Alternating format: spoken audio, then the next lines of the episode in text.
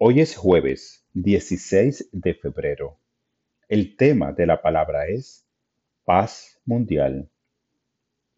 Yo soy una presencia de paz en el mundo. Centrado en Dios, sostengo una visión de un mundo en paz, donde impera la cooperación, la compasión y donde respetamos nuestras diferencias al vivir en armonía. Cuando estoy dispuesto a ser una presencia de paz en el mundo, me vuelvo receptivo a la prodigiosa belleza y abundancia.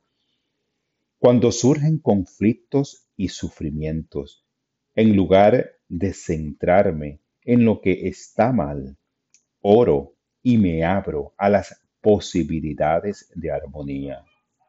Mi fe en el espíritu humano es firme mientras visualizo el despertar de un mundo armonioso.